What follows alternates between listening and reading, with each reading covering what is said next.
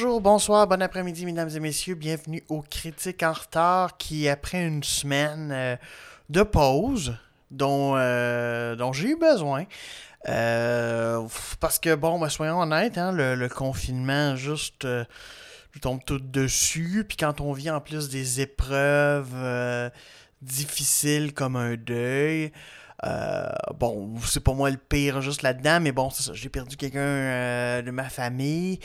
Euh, c'est ça, tu sais, euh, assez proche de ça, ben, c'est pas évident. Et dans un contexte en plus où, comment dire, il peut pas y avoir de, de funérailles, quoi que ce soit, qu'il n'y a pas vraiment juste de rassemblement, ben, c'est assez particulier. Donc, du coup, euh, la semaine dernière, j'ai comme pas eu le goût de me taper un film.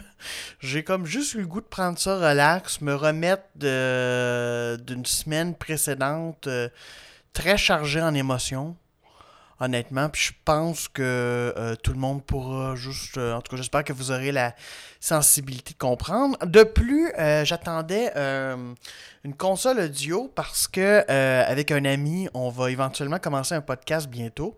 Je vous en reparlerai quand il sera juste tout ça. Mais c'est ça, j'avais le micro, mais j'avais pas le, le truc pour le brancher parce que c'est un micro spécial. C'est un micro qui enregistre en en mono, mais comme vous pouvez l'entendre probablement, c'est de bien meilleure qualité, de vraiment juste niveau directionnel. Euh, je vais apprendre juste à, jouer avec quoi que ce soit euh, dans, dans, les prochaines semaines, mais évidemment, ben c'est comme je suis plutôt content parce que c'est comme un, vrai micro plus professionnel que ce que j'avais parce que j'avais pas les moyens et euh, c'est ça euh, de ça. Donc euh, je peux me servir de ça. Et la console je l'ai pas eu trop cher et puis ben c'est ça c'est comme c'est parfait pour ça. Et ben voilà, fait qu'il y avait tout ça aussi qui jouait, fait que je me suis dit tant qu'à y être, tout juste aussi, je vais l'attendre et enregistrer le prochain épisode et essayer dans le fond avec le nouveau micro et tout ça, et c'est ça. Et j'ai. Et en plus, j'étais. Euh, là, que vous avez vu dans euh, les derniers épisodes, ça a été beaucoup des films de 2020, c'est-à-dire ceux qui sont sortis en début d'année, qui, ben, sont obligés des fois de sortir en VOD parce que, ben, voilà, on a pu. Euh, on n'a pas juste les. moyens de sortir en salle. On sait pas ce qu'il va donner avec tout ça, avec la salle. En tout cas, disons que peut-être que ça va reprendre vers juin peut-être, et encore là, ça risque d'être différent. Puis d'après moi, les salles pourront pas être tout à fait pleines. En tout cas, je, ne sais pas comment ça va se passer, honnêtement. Ça va être euh, très curieux. Mais bon, on, verra bien en temps et en heure. Et euh, bon, euh, c'est ça. Fait qu'il y a, des, beaucoup de projets cinématographiques qui, pour le moment, euh, ont été repoussés, euh, ben, pas annulés, parce que dans beaucoup de cas, c'était déjà filmé et tout, et tout ça, mais annulés. Techniquement, le Festival de Cannes, on sait pas ce qui va venir avec. Euh, ils devaient le repousser, là, finalement, ben, avec justement le gouvernement français qui parle de juillet, de mi-juillet vraiment pour ce qui est salle ou quoi que ce soit, ben là c'est vraiment plus possible parce que parlait fin juin, fait que bon, est-ce qu'il va y avoir une alliance avec le festival de Venise qui eux vont avoir euh, qui lui va avoir lieu parce qu'il est, est en septembre. Donc euh, on sait pas on, on sait pas. On sait rien, en fait. C'est ça l'affaire. Je, pense que c'est ça qui est, terrible, juste euh, actuellement. Puis bon, on n'est pas sur un podcast d'actualité, mais c'est ça qui est un peu difficile.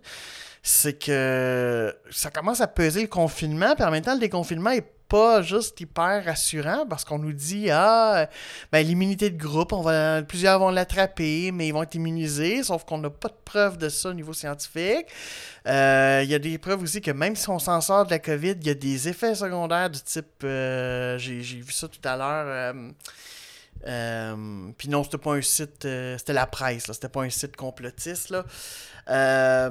des cailloux sanguins. on fait bon c'est rassurant, ça me donne le goût de l'attraper. Euh, ben voilà. Donc, euh, donc c'est ça. Donc, euh, c'est, je pense que c'est encore plus anxiogène que le début du confinement, ou au moins, je sais pas, on avait l'impression d'avoir le contrôle. Là, on a vraiment l'impression qu'il n'y a pas de contrôle et que nos autorités sanitaires savent pas quoi faire avec ça. Ils savent pas quoi faire avec ce virus-là, puis qu'on comprend finalement rien de ce virus-là. Mais qu'en même temps, on est pris parce qu'il faut recommencer éventuellement. On peut pas non plus laisser totalement les enfants, mais là, est-ce qu'on est prêt à les laisser à essayer de l'attraper, qu'ils donnent à leurs parents? En tout cas, voilà, je, je, je, suis pas spécialiste là-dedans, donc je, je, me lancerai pas davantage. Mais euh, c'est ça. Bref, euh, excusez-moi, c'est un, un, peu une déviation, mais tu sais, je me, je me permets un peu de, de jaser vu que j'ai pas parlé la semaine dernière, ça, ça fait un peu de bien. Euh, puis ça. Puis je m'ennuie, puis c'est dur, puis je vois pas des amis, puis euh, euh, bref, c'est dur. C'est pas évident. Mais c'est ça, donc il y a un film qui allait bientôt quitter Netflix en mai. Ça faisait un bout de temps que c'était pas arrivé, tu sais. La plus. Ben, peut-être parce que plus en plus je regarde sur ma liste Netflix, c'est surtout des productions originales Netflix. Donc à ce moment-là, juste. Ben, c'est pas vrai. Il y a plusieurs films aussi, mais euh, ça part... Moi, je pensais que ça partait souvent plus rapidement, puis non, il y en a même des fois qui reviennent. Euh, mais je voyais que Erin Brockovich euh, allait partir et il était dans ma liste et ça a fait Oh my god, on va. Là, cette fois-ci, ça va être vraiment le cas de le dire en retard parce que ça fait 20 ans que le film est sorti. Et non, je ne l'avais toujours pas vu, ce film qui a permis à Julia Roberts de remporter tout juste cette, cette année-là en termes de prix de meilleure actrice. Euh, le film aussi a eu euh, plusieurs autres nominations, mais soyons honnêtes, les seuls prix qu'il a remportés, ça a tout le temps été lié par rapport au travail de Julia Roberts, euh, qui a remporté un Oscar, un BAFTA, un Golden Globe, un SAG Award, puis aussi des prix de la critique dans les, dans les journaux, tout ça. Le film est réalisé par Steven Soderbergh, dont on a parlé du Contagion justement euh, au mois de janvier dernier. Ça tombe bien, on parle deuxième fois. Je savais même pas que c'était lui qui l'avait fait. Euh, je savais même pas que le film était produit par l'acteur Danny DeVito. Ah, ok. Euh, il est écrit par Susanna Grant, qui était une scénariste que je ne connaissais pas. Une scénariste et réalisatrice, maintenant, il faut que je le dise. C'est ça qui. Euh, a écrit entre autres pour Pocan, le film Pocahontas, euh, a écrit, juste, ça fait partie de l'équipe d'écriture de Ever After, qui était une espèce de remake de Cendrillon, mais avec euh, Drew Barrymore, qui paraît qu'il est très bon, ça aussi, il faudrait que je le rattrape. A participé juste, bon, c'est ça, Erin Brockovich, c'est vraiment juste le film pour lequel elle a eu des nominations d'ailleurs comme meilleur scénario original, mais bon, elle n'a rien remporté. Euh, ensuite, son premier film en 2006, Catch and Release, qui mettait en vedette euh, Jennifer Garner, Timothy Elephant, Kevin Smith, tout ça. En tout cas, une espèce de comédie romantique. Elle a, elle a écrit l'adaptation de Charlotte's Web. Euh, elle a écrit pour la série Gifted Man. Euh, elle a écrit juste le, le film euh, Confirmation. Ben, en fait, je pense que c'est un téléfilm. Oui, c'est ça. C'est un téléfilm qui mettait en vedette Kay Washington. Et dernièrement, le plus récemment, en 2019, une série qui est sur Netflix, qu'elle a même d'ailleurs réalisé des épisodes. Bon, elle, elle, est co-créatrice. Là. Il, y a deux, il y a deux autres juste personnes. Euh, qui co, parce qu'il y a Ayala moi-même qui s'appelle Unbelievable, qui est avec Tony Collette et que j'ai toujours pas vu et que faut que je vois qui est sur justement juste série sur euh, des viols et tout ça, et le fait qu'on croit pas. Donc, euh, c'est ça. Donc, une, euh, une femme quand même qui a, touché à tout, autant de jeunesse, tout ça, qu'un peu juste de suspense, tout ça. Et là, c'est un peu juste, dans le fond, une adaptation d'une vraie histoire, l'histoire de Erin Brockovich, qui, dans le fond, est une mère monoparentale, qui avait de la difficulté à trouver des boulots, quoi que ce soit, et et qui, dans le fond, va se retrouver euh, à faire cracher le moton, c'est quoi de dire, à faire cracher de l'argent à une des plus grosses compagnies euh, d'énergie, euh, qui est la Pacific Gas and Electric Company. Et parce que certaines de leurs. de ce qu'ils faisaient, juste empoisonnaient des terrains, tout ça, et ça a causé des cas de cancer, des affaires de même. Donc, elle a participé à ça, même si elle n'était pas avocate. Et le film, dans le fond, nous raconte ça. Euh, c'est ça. Donc, on la voit juste. Euh, c'est en, 1993, tout ça. Euh, elle se fait juste. Ça, commence. Elle, se fait juste frapper avec son, sa voiture. par, par, une autre voiture. Rien de très grave, mais quand même des blessures. D'ailleurs, elle poursuit l'autre conducteur au civil et bon, l'avocat, tout ça. Mais disons que Erin ben c'est ça. Elle a un, un franc-parler. c'est une ancienne Miss. Euh, qui, euh, c'est ça, tu sais, comment dire, elle a toujours euh, rêvé de grandes choses, mais ça a toujours été bien difficile. c'est ça, tu sais, elle a eu trois enfants, les pères juste sont partis du portrait. donc, elle se retrouve un peu avec Ça, il y a qu'un frère en parler. D'ailleurs, c'est intéressant parce que. on, en parlera tantôt, on en parlera tantôt. Et donc, c'est ça. Donc, elle va perdre cette cause-là.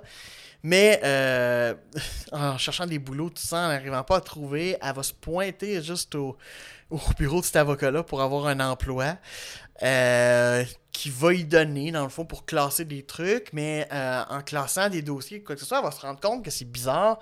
Il y a des, des, voyons, des dossiers d'immobilier, mais avec lesquels il y a des dossiers médicaux, ce qui est un petit peu bizarre. Elle fait pourquoi juste des dossiers médicaux avec des. Et là, elle se rend compte que, ah, c'est bizarre, juste, il y a beaucoup de dossiers médicaux et de problèmes médicaux liés juste à des gens juste que euh, habitait sur une place qui soit a été achetée par PGE ou quoi que ce soit. Donc, euh, elle va se mettre un peu à enquêter de son, son bar. Euh, sans informer d'ailleurs son patron, qui va la virer un temps pour après ça la réengager quand il va se rendre compte Ah, il y a peut-être une affaire là. Euh, donc, juste, euh, ça va être vraiment euh, ce, travail-là, parce qu'en fait, c'est ça qui est particulier, c'est ça, c'est qu'elle n'est pas avocate. Mais quelque part, juste, elle va devenir le lien entre elle et l'avocat, juste Anne Masry, qui est joué par Albert Finney. Acteur juste acteur anglais qui a vraiment une, une longue carrière tout ça qui est décédé au début de l'année 2019 donc ça fait plus d'un an malheureusement qui est décédé et euh, c'est ça il- ça met aussi en vedette euh, Aaron Eckhart Euh, on voit écoutez juste si vous avez connu la série Les Experts Marg Elgenberger avant, juste, elle fait partie de CSI, les, experts, tout ça, juste, et voilà. Et donc, oui, c'est ça, c'est... et, donc, on va suivre juste ce parcours-là qui va mener, dans le fond, ben... Bon, est-ce que c'est vraiment un spoil 20 ans après et encore plus de 20 ans juste après l'affaire, mais en tout cas, au succès, juste euh, dans le fond, par rapport à cette compagnie-là. Euh, ce qui est particulier, euh, déjà, c'est ça. C'est. c'est- Honnêtement, je savais pas que c'était Soderbergh avant d'ouvrir la fiche du film, mais quand j'ai regardé le film et sachant juste, j'ai fait Ah oui, je vois certaines affaires par rapport à la manière, par rapport à la lumière. C'est pas lui qui. euh, euh, voyons, qui s'est occupé juste euh, de, la direction photo, parce qu'il faut dire aussi que ça a été une grosse année pour lui, parce qu'il est sorti aussi l'année, cette année-là, Trafic, d'ailleurs, pour laquelle il avait remporté un Oscar euh, pour juste la meilleure réalisation. En fait, c'est ça, c'est ça qui était comique, c'est qu'il était en nomination pour les deux, et Erin Brockovich et Trafic. Et d'ailleurs, ayant vu Trafic, euh, je peux comprendre parce que je pense que la réalisation puis le niveau montage c'est plus compliqué vu que c'est une histoire en plusieurs. euh, euh, Il y a rien que ça qui est particulier, c'est que lui aime ça jouer beaucoup sur différentes euh, histoires parallèles ou en tout cas différentes affaires. Là, euh, pas du tout, mais on retrouve son espèce de lumière jaunâtre qu'il y avait beaucoup dans ça, dans Babel, il y avait un peu aussi dans Contagion, euh, l'espèce de ça, les bleus très froids aussi, juste on, retrouve un peu sa, sa, sa patte par rapport à ça. Euh, même si effectivement Trafic et Erin Brockovich, je pense que son travail sur Trafic était effectivement peut-être plus intéressant en termes de réalisation. Mais ça reste quand même juste que euh, Brockovich, juste c'est plutôt intéressant.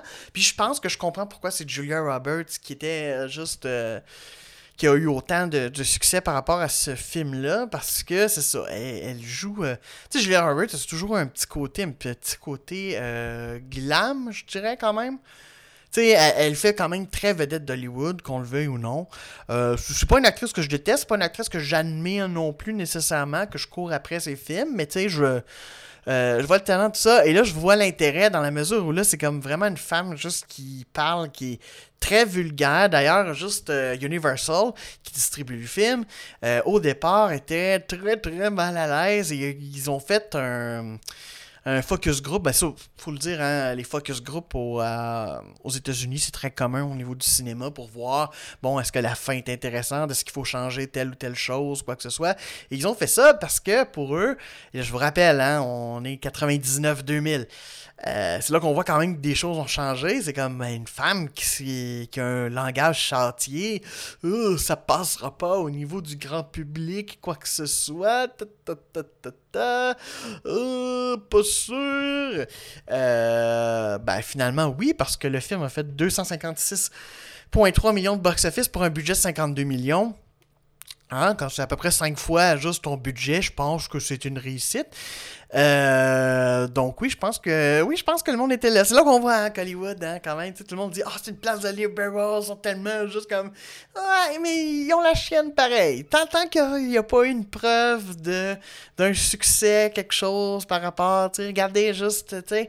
Tu sais, ça a pris jusqu'à Black Panther qui fait pas si longtemps, on parle de quelques années pour comprendre Hey, un film où juste sous la majorité du casting est noir, ça peut intéresser le monde. Ben oui, ça change fuck all. Mais c'est ça, euh, avec l'idée de ouais, mais Georgette, juste en Iowa, juste elle se sentira pas. Euh, elle se sentira pas concernée. Mais ça dépend parce que Georgette, elle aime peut-être bien aussi des bonnes histoires. Fait qu'au pire, elle va partir avec des préjugés puis elle va sortir de là juste un peu plus grandi.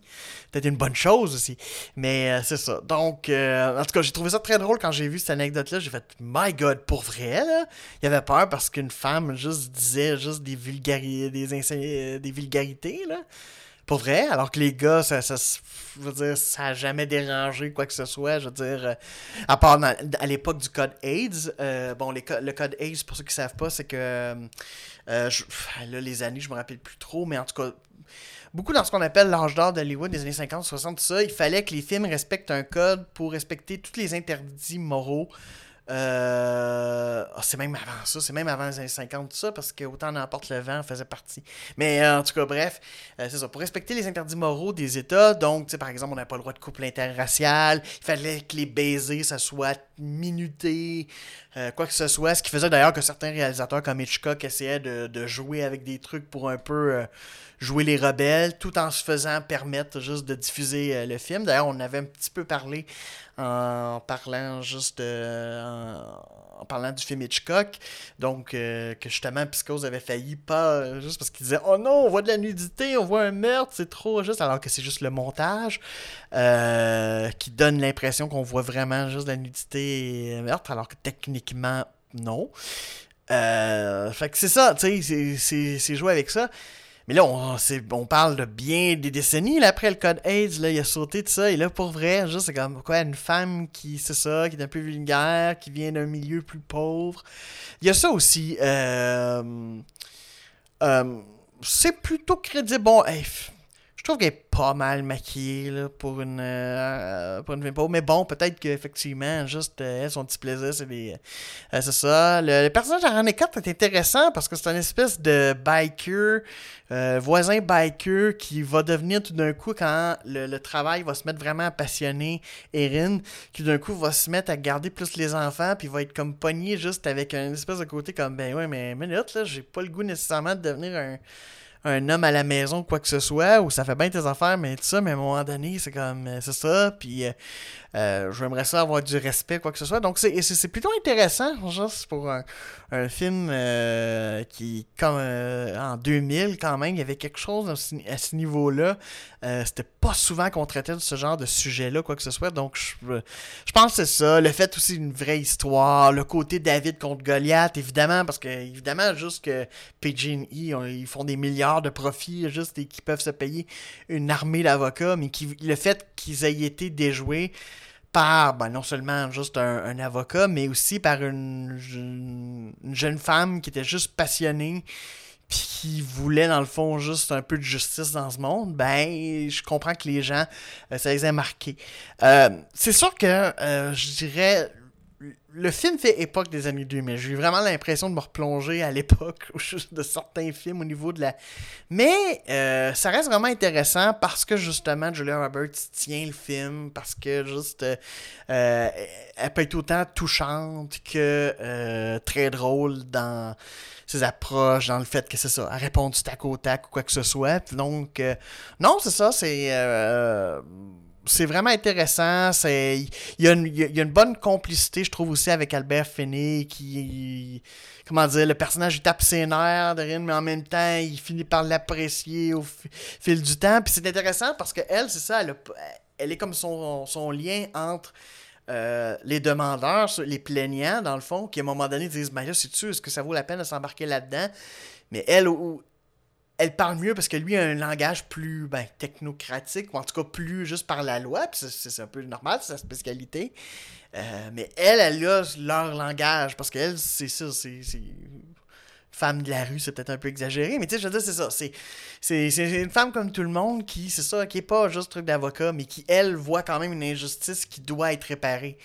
Donc, euh, c'est plus intéressant à ce niveau-là. Et du coup, ça oblige aussi euh, le personnage d'Ed, qui est très, toujours, euh, on, le voit au départ, qui est obsédé par avoir l'air de, de, l'allure s'il reçoit du monde, quoi que ce soit, parce que ça n'a pas de bon sens. Je peux pas juste recevoir quelqu'un ici, tout ça.